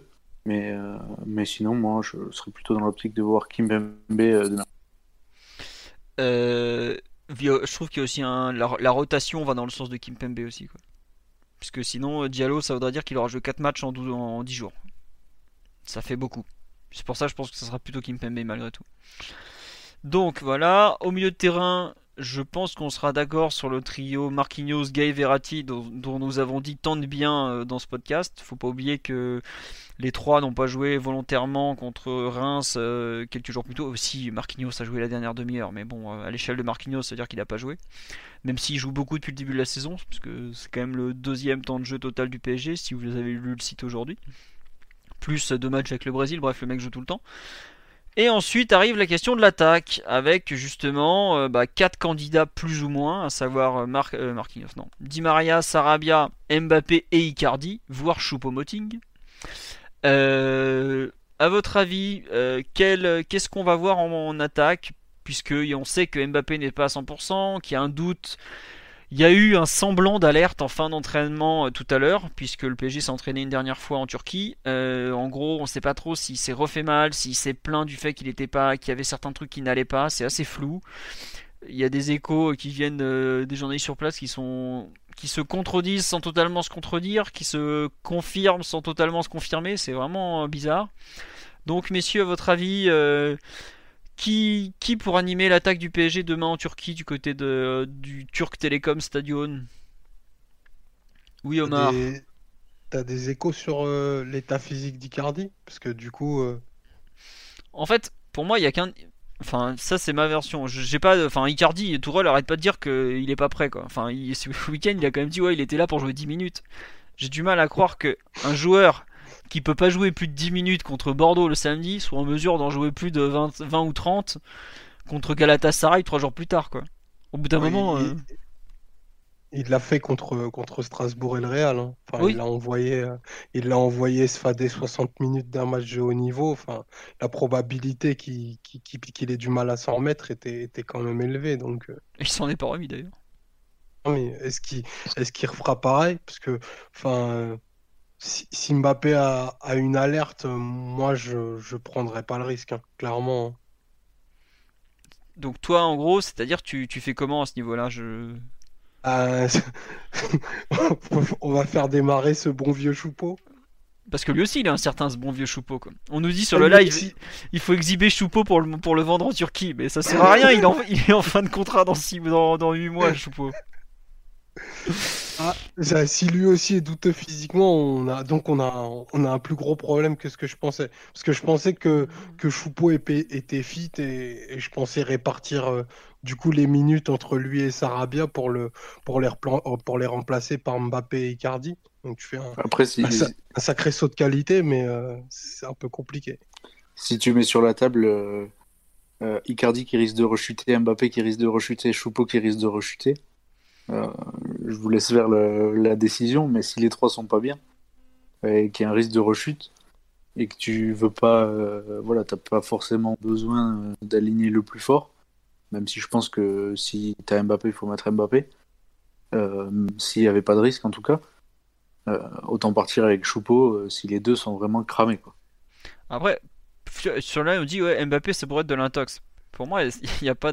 Enfin, on parle de la Ligue des Champions. Il n'y a pas d'intox. Il n'y a pas d'intox possible. quoi. Voilà, ouais, on parle pas. Puis même, surtout, euh, soit il est apte et il joue d'entrée, soit il est vraiment pas, pas prêt, donc pas totalement apte avec un, un, vrai souci physique, et dans ce cas-là, il est sur le banc, voire il ne joue pas. Mais eh, si tu as le choix, sachant que tu as trois mecs avec une jambe de bois, entre guillemets, bah, tu, tu mets le meilleur au coup d'envoi, et s'il est. Enfin, globalement, ça risque d'être un peu un choix au physique malgré tout. Mais pour moi, il n'y a pas d'intox ou pas intox. C'est soit il est, vaguement en forme et il joue, soit il est pas prêt.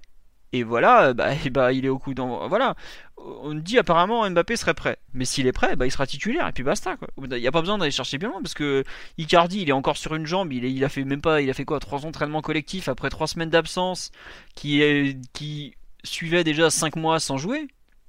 Euh, tu fais jouer le, plus près. Et bah, si c'est Choupeau, bah tant pis, ça sera Choupeau. Et puis voilà, c'est que le deuxième match et t'as la chance d'avoir gagné 3-0 le premier. Donc euh, voilà, faut, faut voir. Ah tiens, visiblement, c'est sur Instagram que Mbappé se dit prêt. Mais bon, Instagram, tu fais dire ce que tu veux. Hein. Donc euh, voilà, quoi. C'est. Bon, il se dit prêt, on verra. Je sais pas ce que vous en pensez sur l'utilisation de Mbappé, Mathieu, Omar ou Antoine, mais. N'oublions pas qu'il y, y, a gros match samedi. Ah oui. La réception d'Angers et, du crack euh, Stéphane Moulin. Donc euh, ça rentre, en, ah, ça rentre dans, la préparation de ce match aussi. Hein. Clairement, le match à prioriser cette semaine. Tu rencontres le Dauphin en Ligue 1, selon sans doute l'équipe qui va te poser plus de problèmes sur 38 matchs. Euh. Effectivement, il faut tout garder pour Angers, je pense. T'es quel horrible troll tu fais, Mathieu. J'étais sûr qu'il ferait ça. non, mais pour, pour être un peu sérieux, il n'y aura pas de. Enfin, si Mbappé, est bien, il n'y a pas de doute qu'il jouera. Mm. Tu vois, je sais. Enfin, après, c'est vrai que l'utilisation qu'il a. Enfin, quand Tourelle dit en conférence de presse, il jouera ou il finira. Enfin, en gros, soit il débute, soit il finit parce qu'il peut pas faire 90 minutes. C'est vrai que c'est confusant parce que tu, te dis, est-ce qu'il vaut mieux garder le joueur pour la fin, histoire de si ça va mal, tu fais rentrer Mbappé, bah, on a vu ce week-end, ça change quand même des choses. Ou est-ce que vaut mieux justement, bah, allez, on va dire qu'il a 45 à 60 minutes d'autonomie, tu le mets au coup d'envoi pour qu'il te fasse la différence et ensuite tu bricoles autour de, ce qu'il a été capable de te faire. C'est pas simple à choisir. Hein.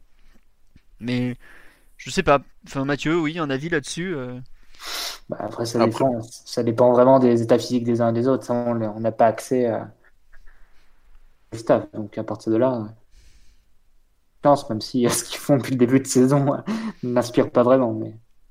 Mm. Bah, c'est vrai qu'on on a tellement de blessés que c'est pas. T'as pas envie forcément de de trop trop trop leur faire confiance, mais tu n'as tu n'as malheureusement pas le choix et tu.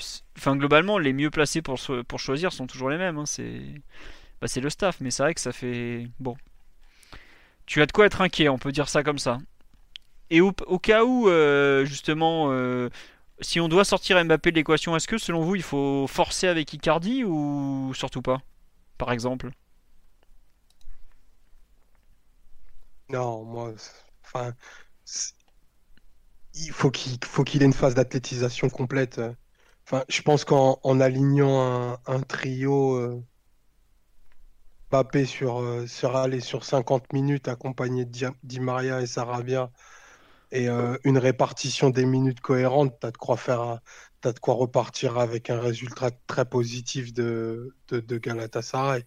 Bien que ce soit une équipe type Ligue 1 et qu'ils aient des joueurs euh, assez fantasques qui, qui, notamment au milieu, vont tout faire pour sortir une, une grosse performance.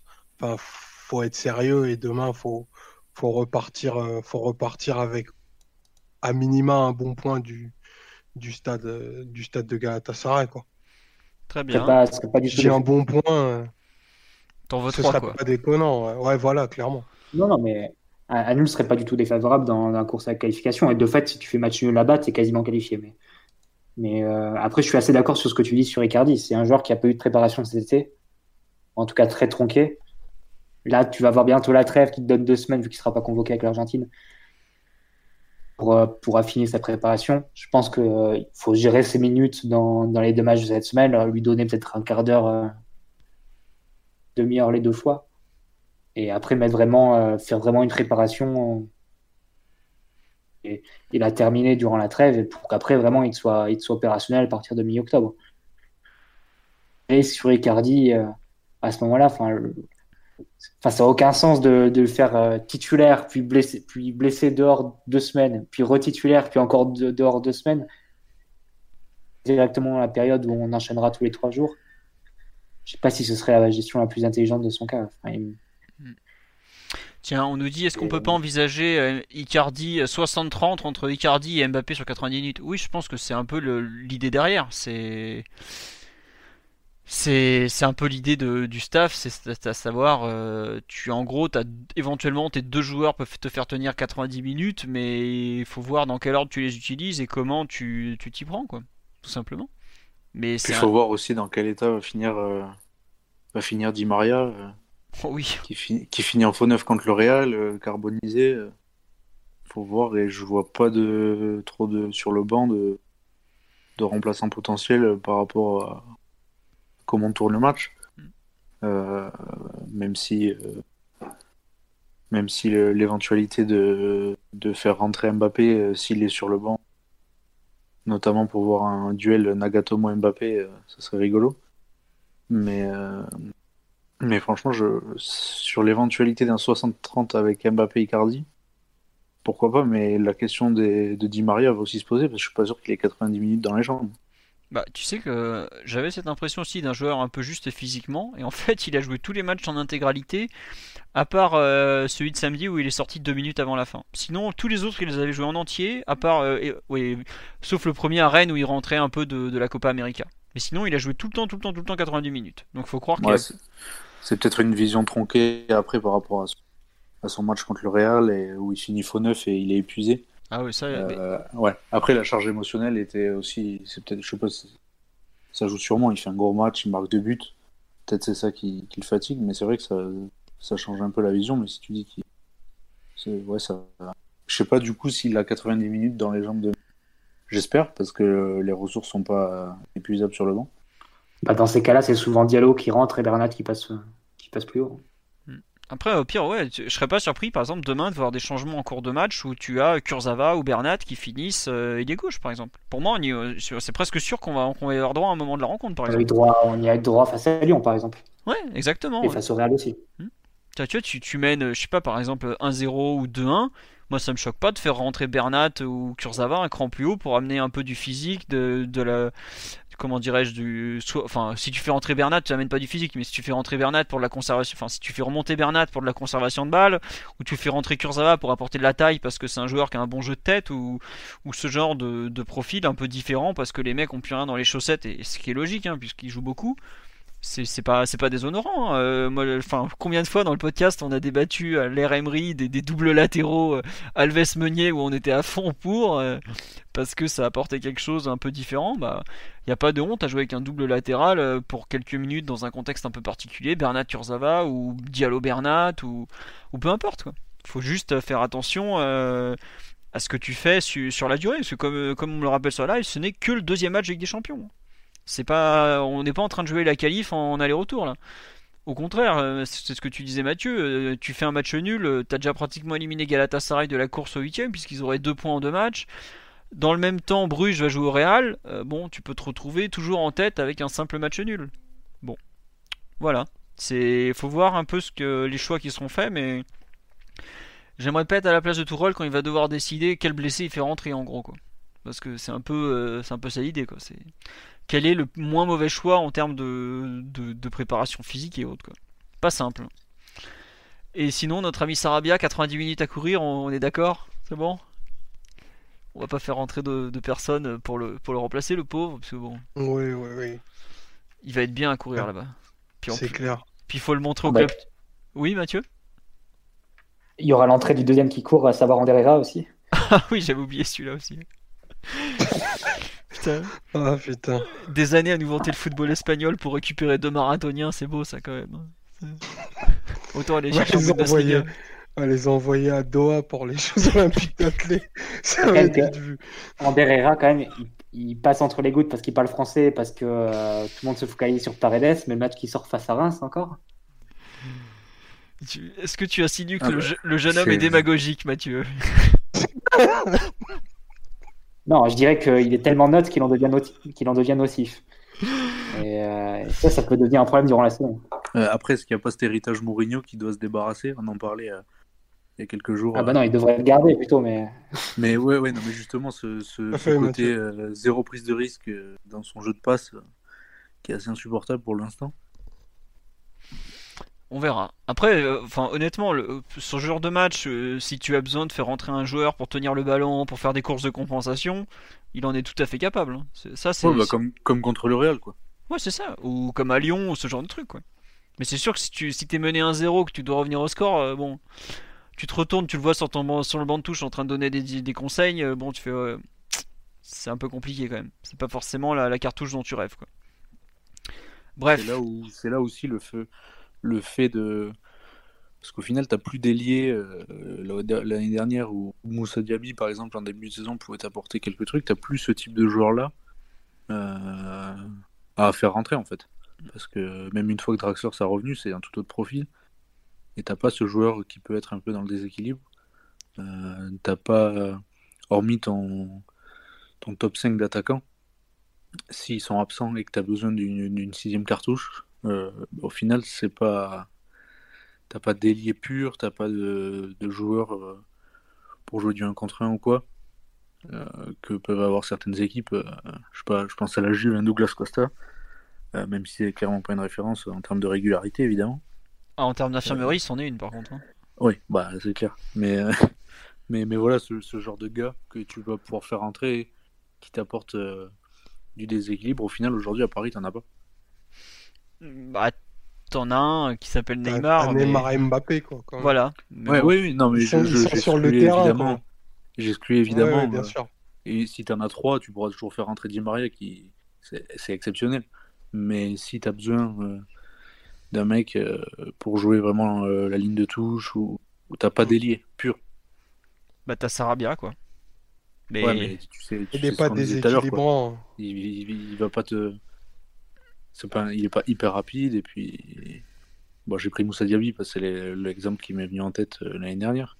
Mais euh, t'as pas de mec vraiment dribbleur euh, rapide sur la touche, hormis Mbappé et Neymar forcément. Mais eux, ils seront pas en sortie de banc, ils seront sur le terrain. Bah, tu sais, si t'as tout le monde euh, en sortie de bande, t'auras peut-être dit Maria. hein. Ouais, c'est ce que je disais, mais si, si t'en as là, comme dans le cas de figure de demain, par exemple, tu vois, si tu perds un 0 sur un coup du sort et que t'as Sarabia, Di Maria, euh, Mbappé, que Icardi peut pas rentrer, et que ton seul truc sur le- ton seule option du banc, c'est Choupeau, euh, c'est c'est un peu compliqué. Après, enfin, je suis d'accord avec toi, mais n'oublie pas un truc, c'est qu'en ce moment, on est en galère quand même. C'est- Enfin, Ah ouais, grosse, grosse galère. mais- Il y a un mec qui me dit sur le live Paredes planté dans la surface en tant qu'avant-centre. Est-ce qu'on y a pensé? C'est c'est pas. Kurzawa, Kurzawa peut le faire. À Kurzawa, ancien avant-centre, il peut le faire, ouais. À Kurzawa, en Bah, plus, Il a des bons gestes dans la surface. à Kurzawa, il a des gestes d'attaquant naturels dans la surface. Ou même Meunier, hein. Quand on va finir avec Bah, une vous- attaque euh, à Kurzawa Meunier à Galatasaray pour euh, qui Qui est vont. bon- qui est la tête en plus. Et Abdou Diallo, ancien avant-centre aussi, hein. faut pas l'oublier. Ouais, bah, bah, ça va se finir comme ça. Enfin, c'est enfin, possible qu'on ait des changements demain qui sont euh, complètement. euh, Enfin, des changements où tu, tu les regarderas dans 6 mois en disant Ouais, ouais, on était vraiment en dèche, quoi.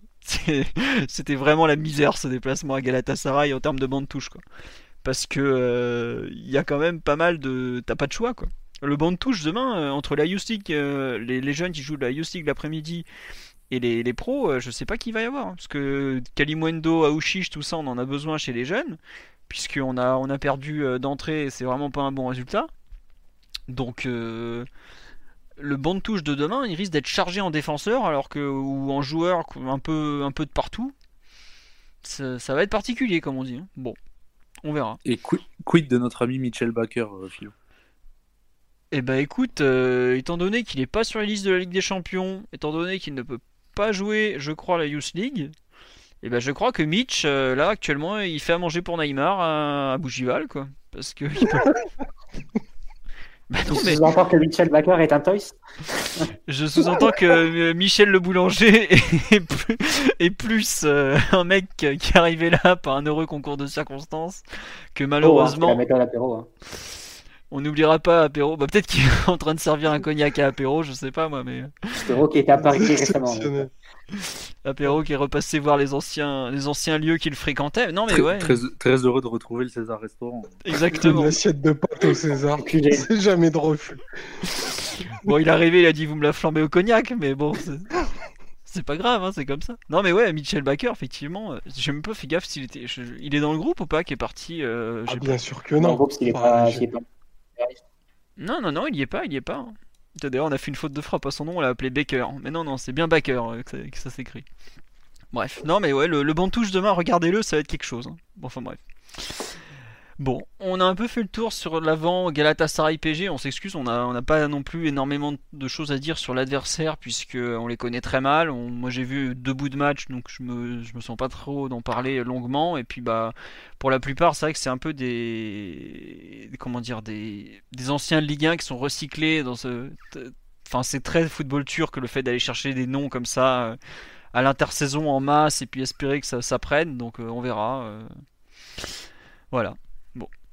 Euh, sur ce, on va vous. Ah non, non, oh là là, on a, j'allais, fi- j'allais finir, mais pas du tout. Il y a, les, y a les féminines, il y a, le hand, il y a les jeunes, il y a plein de trucs encore. Enfin, plein de trucs, on va aller vite. Donc, les féminines, elles jouaient contre les Girondins, elles aussi, elles ont gagné 3-0. C'était un gros match chez les féminines, puisque euh, le Bordeaux a fait un gros recrutement. Euh, but de Katoto qui revient en équipe de France depuis peu, qui a ouvert le score à la 42e. Dans la foulée, sur l'engagement même, c'est euh, euh, Grace qui marque le deuxième but, euh, frappe qui, ta- qui tape le poteau. Et enfin, euh, petit penalty à la 70e, Nadia Nadim qui transforme, hop hop hop, 3-0, c'était réglé. Donc euh, toujours euh, le duel entre le PSG et Lyon en tête du classement de la Ligue 1, 12 points chacun, Bordeaux 3 avec 9 points.